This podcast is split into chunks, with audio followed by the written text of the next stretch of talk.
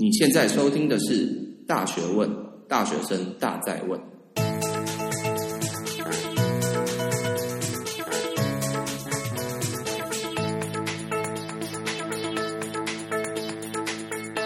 Hello，各位大家好，欢迎回到《大学问》，大学生的大在问。我是你的主持人查理，我是 RC。好的，那今天 RC 我们的主题是什么？我们今天的主题是：大学生应该要熬夜吗？没错。就因为其实很多大学生常常就是面临一个熬夜的问题，对，就是生活作息该如何去调整，是蛮蛮重要的议题。所以今天我们就针对这个议题来做一点延伸，然后我们会用一些目前的一些研究的证据等等的来去佐证我们的一些论点。说到这个，你上礼拜应该也有熬夜吧？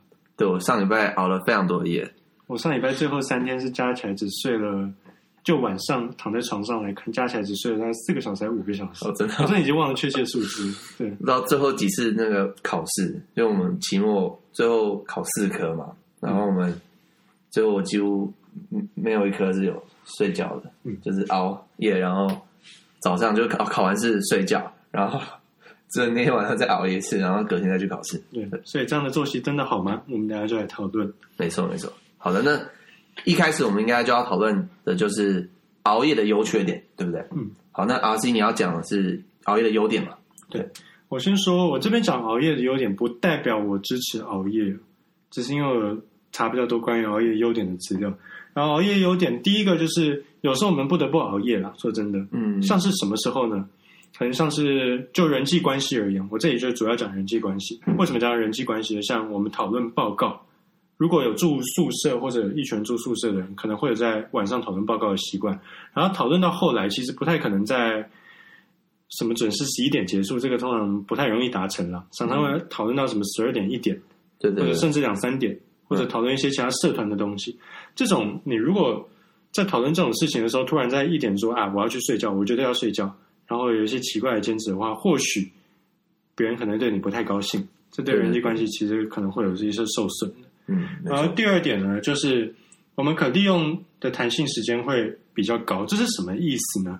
就像说我们我们考试前啊，假设明天要考试，然后你一夜都还没有读，你觉得你这个时候要熬夜还睡觉？那你要自己好好检讨，你为什么一夜还没有读？不是我，我只是解释一下。对，对啊。不过有时候的确就是东西很多这样。因为我从来没有一夜还没读过，其实 我从来没做过这种事。对，好，可是就是有时候假设你一夜还没有读的话。你总不可能去睡个，因为每一分钟都很珍贵，不太可能去睡个三个小时再回来。对对对，好不好？睡个三个小时回来，就发现早上起，就是你起来的时候发现已经七点了，因为你闹钟没有响，嗯，或者你把它关掉之后再继续睡，然后你室友也不不想理你，嗯，嗯，所以其实熬夜就能够避免这种稍微能够有时候避免读不完的问题。这不代表说我们要熬夜读书，对。这个不是我的观点，就弹性上嘛，你可以在急迫的时候熬个夜，这样没有关系。对，而且我说时间弹性，这不代表说我们熬夜会让我们呃可利用的时间比较多，因为我们大家可能会谈到熬夜可能反而让我们睡得更多，嗯，而且精神还不会比较好。对对对对。那第三点就是，对于一些比较有责任感的人，像我有认识一些朋友，包括包括我自己也是这样，嗯，就是我们为了要完成当日的工作，包括一些假设可能报告是三天后才要交。可是我想要今天我赶快把报告解决掉，不然避免夜长梦多，然后晚上也睡得不太好。对，我们可能会想要在晚上就就是在半夜赶快把那个报告解决掉。对，可能什么三四千字的报告，赶快把它打完。嗯，这样睡觉可能还睡比较好。隔天早上起来，假设你很晚起来好了，嗯，没关系，反正那个报告已经做完。其实就一件事情，那个 to do list 的一件事情删掉，对有些人来说。对，就是睡眠品质比较安心，比较好。不只是睡眠品质比较安心，而且在做其他事情的效率可能也会比较好。嗯，我了解了。对于我来说就是这样。对。然后第四个，有些研究显示，可能跟认知能力有正相关。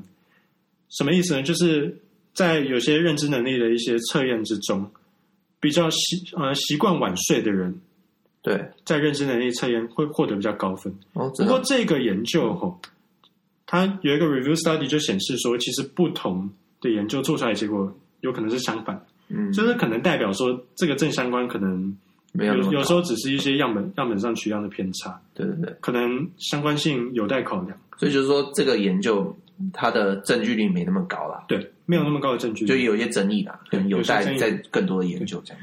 然后第五个，这个是一个比较吊诡的东西，就是有一篇研究显示说，嗯、比较聪明的小孩子通常会比较晚睡。哦，他这篇研究把小孩子分为五级，嗯，normal 是第三级，就是正常人是第三级，对。然后他有分笨、逗跟 very dull 非常笨，然后还有 bright 聪明，嗯，跟 very bright 非常聪明。对，可以发现 very bright 的人平均睡觉时间，就平均睡觉的时间。好像是晚上一点多，在 weekday 的时候，嗯，是半夜一点多哦。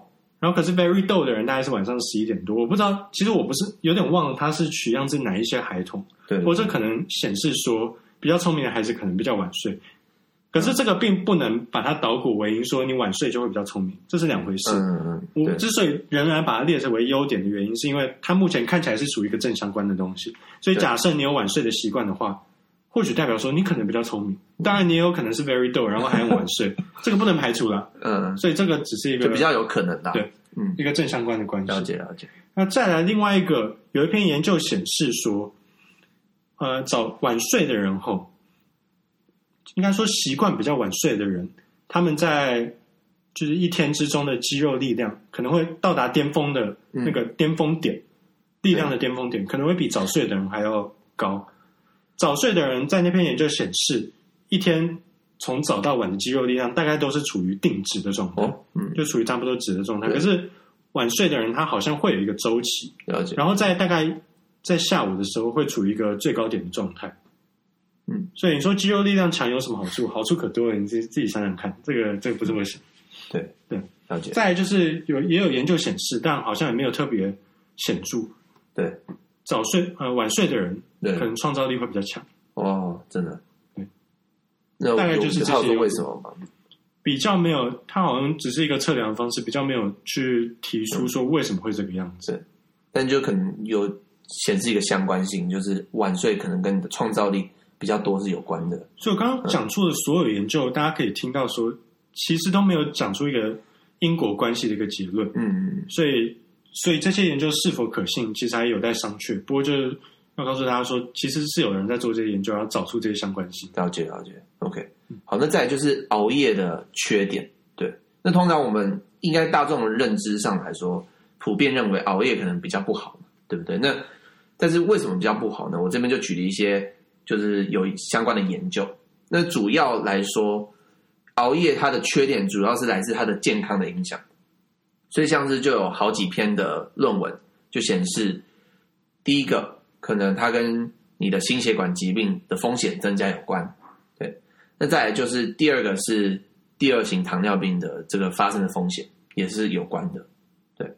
那再来就是熬夜可能跟你的饮食习惯也有显著的相关，嗯。那为什么什么什么意思呢？就是说不是说你熬夜就会饮食习惯比较差，不是这个意思，是说。通常你可能早睡早起型的人，嗯他同同样，因为他可能代表他比较注重自己的健康，所以同样的，他在就是饮食的这个选择上面，他可能也会做出比较健康的选择。这个做出什么因果关系？就是他没有一个因果关系，但有发现有相关，就是说，通常晚睡的人，他的饮食习惯通常也是比较差的这样子。那早早睡的人，早睡早起型的这种人，他的饮食习惯也会比较好。对，嗯，所以代表说什么意思？就是说。今天，如果你今天是早睡早起型的人，你同样在你的生活当中，你也有可能做出更好的健康的抉择。那这个跟我在前一集有提到一个叫做基石习惯的概念，还蛮就是不谋而合的。嗯，就是所谓基石习惯，你可以去听上一集的内容。不过简单来就是说，当我们有一个一个习惯养成的时候，这个习惯让我们对于养成其他习惯有一个显著的。就是增加的一个效益，例如说你早睡早起，那你早起的这个时间你就多了可能一两个小时的时间，你可以去可能去运动，可以去读点书，或者是可能有人要冥想之类的，对，就养成其他的习惯有帮助。吃早餐，吃早餐可能也算，就是你会有时间，因为放你熬夜晚睡晚起的时候就不会，可能就不去吃早餐了。嗯，对，所以像这样的很多健康的影响健康的因子，可能就跟你早睡有关。想到吃早餐，题外话，我突然觉得熬夜有一个好处，就是你可以省下早餐钱。这第一常常会比较晚起，对，所以一天可以少花个五十块，好像。所以可能有经济上的那个效益啊。但你没有考虑，就是未来如果你发生什么其他疾病的时候，你要拿这个钱去去治疗你的疾病。也是啊，可是这个就是另外一个问题，就吃早餐到底跟健康有没有关系？这个可能可以之后再讨论。对，对，吃早餐的健康的问问题，其实还蛮多争议的。有些人认认为，就是吃早餐对于这个健康是没有什么直接的相关的。嗯，对。但是题外话，那再来就是课表的限制，就是例如说，你今你明天有早上八点的课，说实在，你不太可能去就是晚睡啦，因为如果你今天太晚睡的话，你明天早上就基本上可能起不来，或者是起来的话，精神也蛮差的。嗯，所以。就是如果有些课表上限制了，也可以会限制你是否选择熬夜这件事情。对。不过当然你也可以选择不去上课。不过这个就是我们下一集的内容。对，就是有关是否要翘课这件事情，我们之后会有更多有趣的讨论。嗯。那还有一点就是，有一些研究显示，如果你今天不熬夜，就是属于早睡早起型的人，你可能成绩上的表现会比较好一点。对，那这就是他也没有说为什么啦，但是就是有发现有这个关系这样子。对，所以如果你今天要好点成绩，你可能也选择要做一个早睡早醒的乖宝宝。嗯嗯。那最后一个就是想要提稍微提一下这个中医上面的几个见解。对，那中医里面他说子时属胆，丑时属肝，也就是说今天子时就是十一点到。凌晨一点的这个时间，丑时就是一点到三点，对，也就是说，这个时候如果你去睡觉的话，对于你的肝胆的这个健康，其实是有很大的帮助的。嗯，其实中医上的肝胆不是我们所想的肝胆的，不过大概就这样理解就好。嗯、我觉得那个其他理论就有点太深。嗯，对，因为肝胆都是属于十二经络其中各是其中之一。嗯，好，对，所以基本上简单简单来说，这个熬夜的缺点，如果含就是做个同证的话，就是说它在单纯健康上的这个影响其实蛮大的，而且很多研究都显示健康上会有造成一些问题。对，嗯嗯，好，那下一个就是部分我们要讨论，就是我们自己本身的经验。对，那阿星，你对于这个熬夜的你自己的经验是怎么样？其实我刚刚一开始就已经讲到说，我上个礼拜才熬过夜哦。然后其实熬夜，我自己感觉啦，嗯，我是不太喜欢熬夜的人。第一个，我等下再讲原因。不过我上礼拜熬夜的经验告诉我说。因为我我说我最后三天睡得很少，对对对，然后礼拜六、礼拜天我完完全没有力气做事，嗯，然后就是在早上起来，然后不知道不知道几点起来，可能一点吧，下午一点起来，差点省下午餐，嗯，然后起来之后就也不想看什么书，因为我本来打算考完试看点闲书，就他也没没什么力气看闲书，就跑去打电动，嗯、对，然后打完电动之后就跑去收个东西，之后又又吃饭，嗯，然后晚上也不知道在干嘛，因为看电视，不看手机，嗯，对，其实。你说看电视、看手机不好啊？也不是这样的啊，只是说感觉没有精力去做其他事情。对对对，因为我知道我那个时候如果跑去看一些需要思考的闲书的话，我也看不下去，那宁愿不看。说真的，嗯，了解了解。我知道礼拜一才比较有精力去，包括上课啊，或者是做一些其他事情。嗯，了解。不过我那个时候我早就已经预料到会有这种情况，所以我就留个礼拜六、礼拜天，我没有排任何事情。嗯，然后至于平常我会不会熬夜嘛？我平常熬夜大概就不外乎几个原因，除了上礼拜的考试之外，第二个是有时候可能，呃，我平常有很多事情，然后突然有个报告可能快写完了，对，我可能会想要赶快把它写完，因为我是属于那种，就是不只是报告写完后要睡觉睡比较好，我也是，就是看到 to do 的上面少一个东西之后，嗯、我会让自己比较安心的一个。人，就有点像今日事今日毕的感觉，对，嗯，所以我就尽量把它赶快把它写完，然后可能做到三点，然后做完就赶快赶快去刷牙，赶快睡觉。嗯，我是属于那种人，了解。然后另外就是我自己不熬夜的话，我效率常会比较好。像我有一次晚上，我想要看一本书，对，我还有很很大一部分没有看啊，所以我不是想把它看完才才去看它。嗯，我在看神书了。对，那本书就是一个闲书。可是如果有，些人认识我的话，可能知道我看的闲书有时候不是不是那种什么漫画书那种，我看的常都是一些需要思考的闲书。嗯，然后。如果是精神不好的情况下，就我晚上精神常会不太好，然后看的话，我可能看，假设说我看三分钟才看完一页好了，对，隔天看可能就是可能三十秒到一分钟就就可以看完一页。我说隔天早上起来，对对对，就是对我来说，因为我是一个蛮注重效率的人了，那对我来说，那宁愿隔天早上再起来看就好，然后今天早点睡。了解了解。对我来说，这样的看书习惯可能还比较有效率。嗯嗯。好的，那至于我自己的经验呢，我觉得就是是否熬夜，我觉得很重要一点是，可能要配合室友的一些作息。像是我之前有有还蛮长一段时间，我是选择就是不熬夜，我觉得可能大概十点十一点就去睡觉。但是我发现在这段时间内呢，有时候。室友可能会在下面做别的事情，他们不是要吵我，但是就只是多少都会有点声音。那这时候我的你怎么知道他们不是故意要吵？搞不好你就是要故意吵我，我不知道。但是今天假设就是人性本善的话，就是基本上多少都会有一点声音。那这时候会影响我自己的睡眠，这样。因为像有些人，他可能就是躺下来就可能五分钟睡着，但我并不是那种人，我可能。要十几二十分钟，甚至其他今天真的不好的话，可能一个小时都睡不好。对，那在这种情况下，如果我今天跟室友的作息差太多的话，会造成我自己的本身的睡眠品质也会不太好。对，那这样其实不太值得啦。那我不如就稍微晚点睡。所以我觉得室友的作息可能也是影响你是否熬夜的一个很重要的因素。那再来就是，我发现有时候就是太早睡的时候，有些事情。没有做完就会睡睡不太好，对，像有时候我之前就是要早睡，那这时候可能我设定可能十点半就要就回宿舍睡觉，但是那时候我可能刚好手边还要再读点东西，还没有读完，对，那那时候就是因为时间到，我就就要被迫要去睡觉的时候，这时候有些东西就被打断，那东西那个东西可能就有有些思路就会被打断，那就会。可能下次在做的时候就比较没有那么有效率，对。那同样我在睡眠上可能可能现在想说刚刚那件事情可能还没有处理完，那也会影响我一些睡眠。所以其实熬夜虽然健康影响大，但是在一个现实社社会中，有时候我们可能还要在跟用现实跟这个健康之间做出一些选择的，也不一定是说就是熬夜就不好。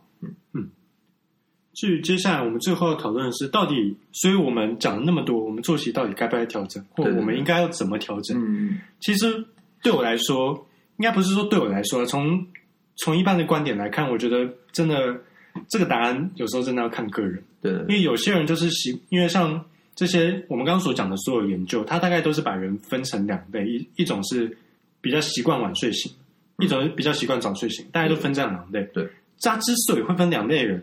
那就代表说，就是有两类人，对，并不是所有人都是同一种人。嗯，所以我们并没有一个所谓的 general 的原则，去涵盖所有人，也不是说涵盖只能分，也不是说可以分两类来讨论，因为有些人是属于中间的，像我自己就属于，嗯、我自己觉得我自己就是偏中间，所以很难讲说有什么原则。就是题外话，我就是我刚刚讲，我们讲刚刚讲那些研究，就是我们有有找出其中一篇论文有讲说，早睡型、晚睡型的这个这个东西，可能受到你的基因、你的文化。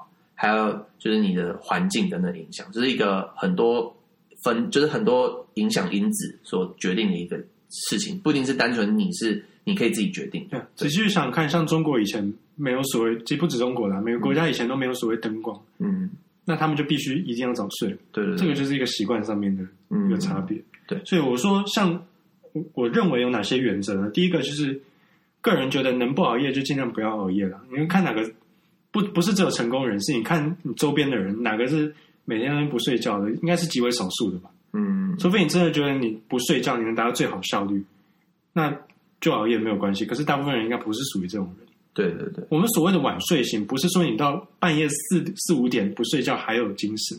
对，就即便你即便你晚睡，你可能到最后一两个小时，可能就是还是不行，精神上。就是醒着，但是精神上没有那么好，这样。这边晚睡醒可能是大概是两点睡觉的这种，不是到五点睡觉。那五点睡觉这种就有点太夸张。嗯，大部分人不是属于这种人，所以尽量能不熬夜就不熬夜吧。因为我们就健康观点来看，刚刚已经很明显证明说熬夜是不太好。嗯，然后就算我们刚刚有讲一堆优点，可是大部分就认知能力这些这些优点来说，证据都是属于比较薄弱的。对，所以在为我们自己。整体着想的情况下，还是尽量能不熬夜就不熬夜，除非真的有什么我们刚刚讲的其他的因素。了解。然后，其实熬夜，对啊，就像我刚刚讲，熬夜优点没有那么厉害。嗯，当然，熬夜优点并没有真的多成这样。虽然我刚刚列出很多，但都是有点薄弱的。嗯。然后再来，如果真的需要熬夜的话，像如果假设明天真的有考试需要熬夜的话，我个人的经验是我还是睡个一下子。嗯，什么叫一下子呢？像最多可能会睡到一个睡眠周期九十分钟。对，然后我会个人会呃，除了好除了九十分钟以外，我们还有一个睡觉方式，就是大概睡十分钟，嗯、不要睡十到九十分钟之间的这种范围，因为其实睡眠研究显示，睡这段假设你睡六十分钟哈，这对你睡眠其实没有没有太大帮助。对，因为就是当然这不是我们今天的主题啊，但是睡眠是会由浅到深，然后再变浅，然后再变深，对，它是一个周期是九十分钟，所以尽量还是睡周期的整数倍数，或者是。短暂睡个十分钟，只是让你小酌一下就不要陷到这个深度睡眠，这样你起来的话精神会不太好。对，嗯，所以睡眠假设睡十分钟好了，这其实是会帮帮助你那个思路思路稍微清晰一点。对对对，我自己的经验是这个样子。了解。对，再来就是，我觉得不要坚持说不要熬夜或者要熬夜，就是有些人可能会坚持像像讨论，我刚刚有讲到讨论报告的一一点，有人可能会坚持说什么，我晚上十二点一定要睡觉。然后他们讨论到一半，十二点钟钟一响，当然现在没有钟了，就是你可能设定什么东西，或者你看你手表十二点，你就跟他跟他说我要去睡觉了。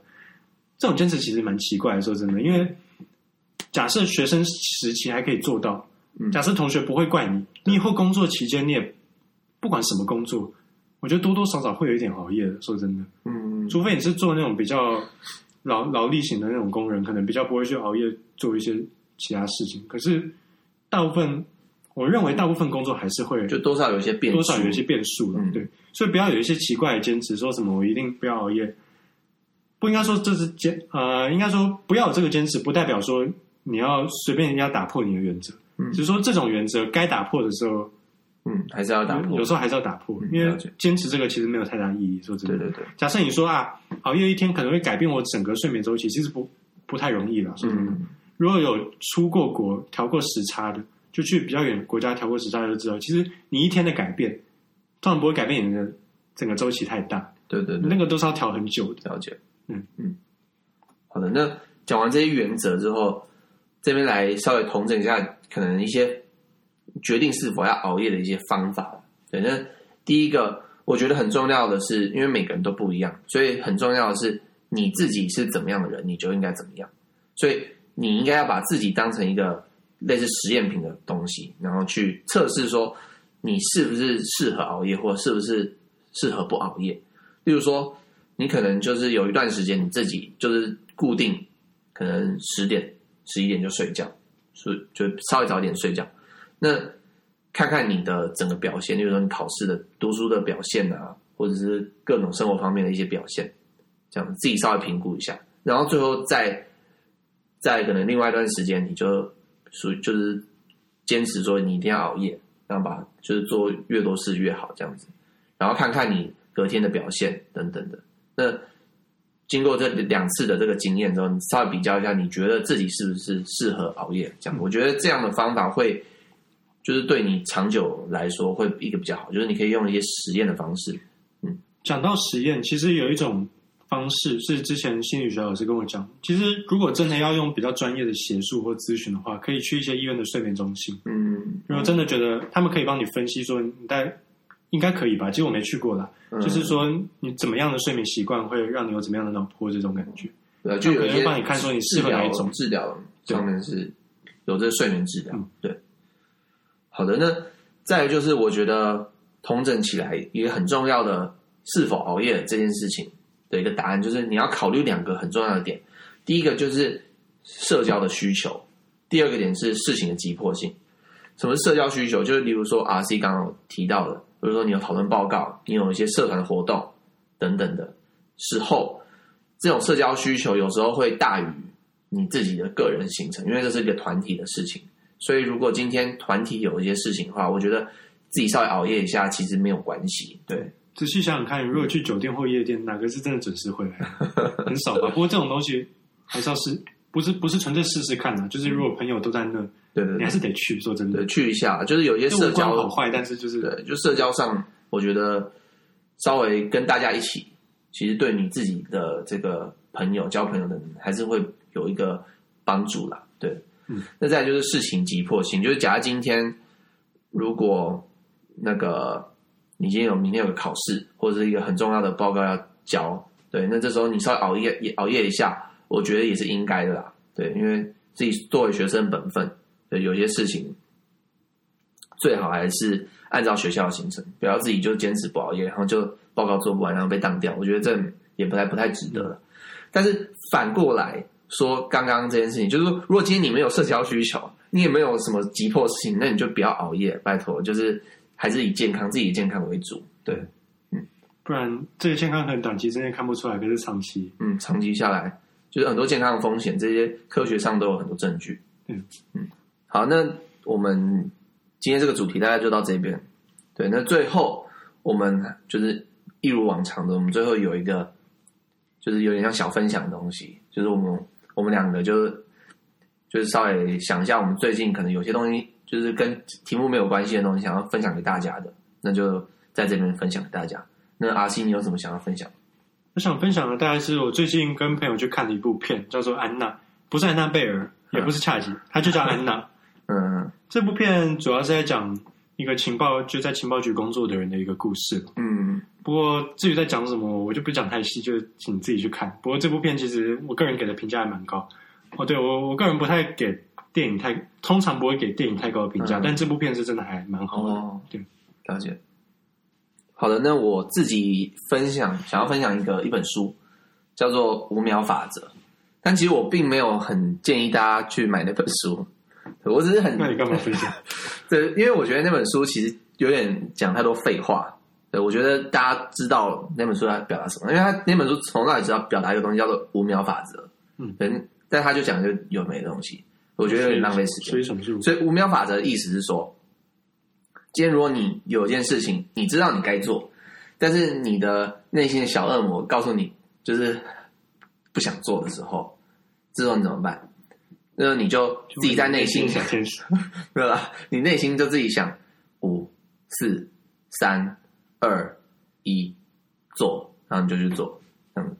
那听起来好像有点有点莫名其妙，但其实这是有一些根据的。就是当你就内心倒数的时候，你真的就会起身去做。例如说，你想今天你躺在床上，你明明知道现在应该要起床了，但是你还没有起床，这时候就内心倒数五四三二一，然后就就起床。这时候你就会发现你比比较，你就会可以跨过那个门槛，这样子就去真的去做。对，这是五秒法则想要表达的。哦，明明就是就是一个一个小对，就一个小方法啦。对对对。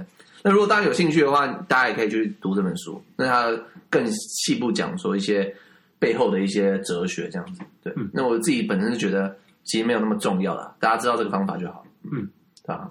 好的，那本集的 podcast 就到这边，完整的节目笔记在 show notes 也可以下载。